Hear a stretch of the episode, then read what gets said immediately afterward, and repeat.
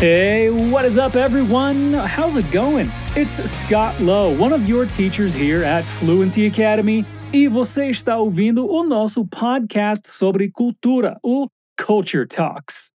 Aqui nós vamos ver vários aspectos do inglês e dos países que falam a língua. Aliás, quantos países no mundo você acha que falam inglês? Cinco? Dez? Se você falou mais de 60, você está certo. E, de fato, alguns países onde o inglês é comumente falado podem ter mais de uma língua oficial, mas usam o inglês como língua franca ou língua de trabalho para facilitar a comunicação entre cidadãos que falam línguas ou dialetos diferentes. Esse é o caso de Brunei, na Ásia, ou de Fiji, na Oceana, por exemplo. E já na New Zealand, Nova Zelândia, você sabia que o Maori é a língua oficial, mas o inglês é a de facto language, ou seja, o idioma é realmente falado no dia a dia, já que ela é utilizada por mais de 95% da população. Crazy! E há também muitos países onde o inglês não é usado no dia a dia necessariamente, mas onde a maioria da população é proficiente.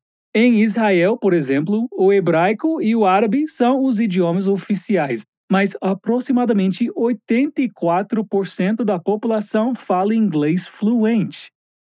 Lembra da Gal Gadot, a atriz do excelente Wonder Woman?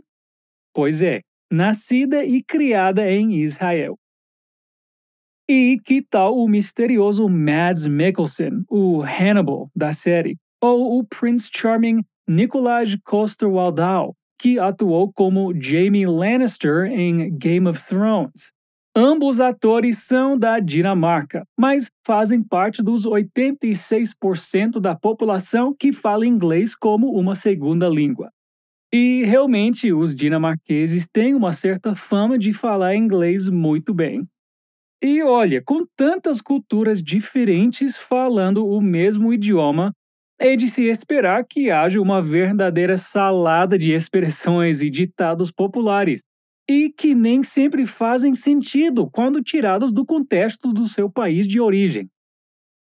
E, tipo assim, eu sou um falante nativo de inglês, mas tem muitas expressões e palavras e gírias de outros países que também falam inglês que eu não conheço. E quando eu escuto essas expressões, realmente parece uma língua estrangeira para mim, mesmo sendo inglês. Vamos ver alguns exemplos então? Começando pela Ireland, Irlanda. Você já ouviu falar de give it a lash? Give it a lash. Imagine que você está arrumando um carro e, ao terminar, alguém te diz: Great, now why don't you give it a lash? Ou você e seus amigos estão na praia e alguém diz: I've never tried stand-up paddling before, but I'll sure give it a lash. Give it a lash é a maneira irlandesa de dizer give it a try, ou simplesmente tentar. Então, my dear listener, why don't you give it a lash? E tenta usar essa expressão numa frase. Aprender expressões novas é uma ótima maneira de deixar a sua fala mais fluida para você soar como um nativo. E falando nisso, você sabia que o nosso podcast Like a Native está aí para te ajudar com isso? Não deixe de conferir depois para você falar like a native. E agora, imagine que você está de boa em Dublin, Ireland, tomando um cafezinho e caminhando calmamente para a estação de trem, quando de repente alguém grita: The train is coming! We have to leg it down to the station now! Ou então, o que você ia pensar se aquele seu amigo que está sempre atrasado te mandasse uma mensagem cinco minutos antes do filme começar dizendo: I'm running late. Hang in there and I'll leg it over. Então, se você imaginou que ele está correndo esbaforido para chegar a tempo, você está certo. To leg it é uma maneira bem irlandesa de dizer se apressar, e é algo que você com certeza vai ouvir pelas ruas. But now let's go to New Zealand. agora vamos para Nova Zelândia. Os Kiwis, ou cidadãos neozelandeses, têm muitas expressões próprias em inglês, mas com certeza uma das mais comuns é sweet as. Sweet as. Eu sei que pode soar meio estranho para os desavisados e até dar aquela assustada em quem fala inglês americano, mas sweet as é uma expressão super comum e não tem nada a ver com o derrière, backside, uh, o traseiro de ninguém. Essa é uma expressão tão onipresente no país que basicamente quer dizer no problem, thank you, no worries e great ou wonderful. Tudo ao mesmo tempo. Por exemplo, vi um carrão passando na rua? Wow, that car is sweet as. Teu amigo te agradeceu por ajudar? Sweet as, dude. I always help my friends. Tá com fome? Chinese takeout would be sweet as. Realmente essa expressão serve para muita coisa. Mas então, se você não estiver as, e se você, ao contrário, estiver triste e chateado e quiser que todo mundo fique sabendo, na Nova Zelândia você está packing a sad. Wow, look at that kid screaming on the floor. She's packing a sad. Ou então, dude, don't pack a sad and cry just because you didn't get the job já que essa é basicamente uma expressão equivalente ao americano throw a tantrum, ou fazer birra, podemos também usar para objetos quebrados. Yeah, unfortunately, my car packed a sad yesterday. Ou my dishwasher just packed a sad, and now I have to wash my dishes by hand. What a bummer. Ok, now last country of the day. Vamos falar de expressões australianas. Uma das expressões mais comuns da terra dos cangurus pode também ser uma das que causa mais confusão. De problemas seríssimos a coisas casuais do dia a dia. Algo comum de se dizer e ouvir é she'll be right. My mom is worried about my brother's grades. Nah, she'll be right. I'm really worried about our relationship.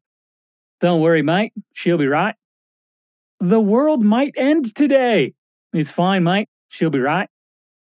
Okay, well, maybe not that one. Mas independente do problema, she'll be right é a resposta. Você nunca vai ouvir he'll be right ou it'll be right, ok? Se alguém está tentando te dizer que tudo vai ficar bem, a frase é sempre no feminino.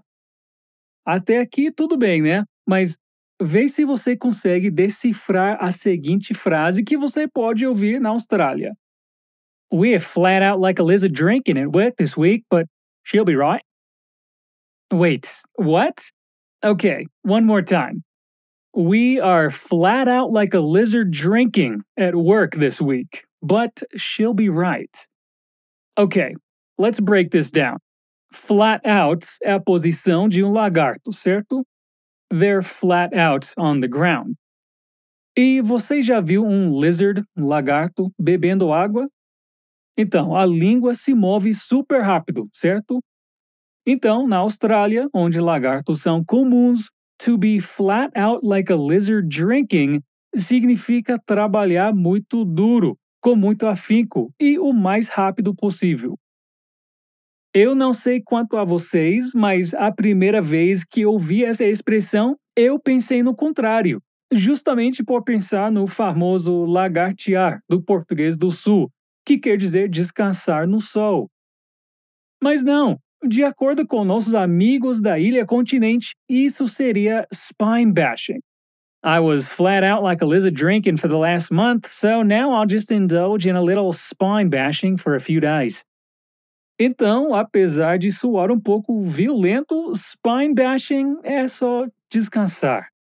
Quem diria? Como você pode ver, o inglês, assim como todas as línguas nesse mundão afora, se adapta e muda de acordo com as pessoas que o falam. E apesar do inglês americano ser entendido e aceito mundialmente, existe uma variedade infindável de idiomas e expressões que nascem e morrem todos os dias. É impossível conhecer todas, e não há problema nenhum em você não entendê-las logo de cara. Pois é com o convívio e repetição que passamos não só a entender, mas englobar essas expressões no nosso vocabulário diário mas eu poderia certamente ficar o dia inteiro falando sobre isso e não ia me faltar assunto. Mas vamos deixar um pouquinho para o próximo Culture Talks. E se você quer estudar inglês com a gente, fique sabendo que nós temos um curso completão esperando por você. No momento, todas as vagas estão preenchidas, mas eu vou deixar um link na descrição para você se inscrever na nossa lista de espera. Assim, você vai ter mais chance de conseguir se matricular quando abrirmos novas vagas. Vai lá, é sério, leva só uns 15 segundinhos. Ok, dear listener, obrigado por passar esse tempo aqui comigo. Eu espero que você tenha curtido muito e aprendido algo novo. And until next time, peace.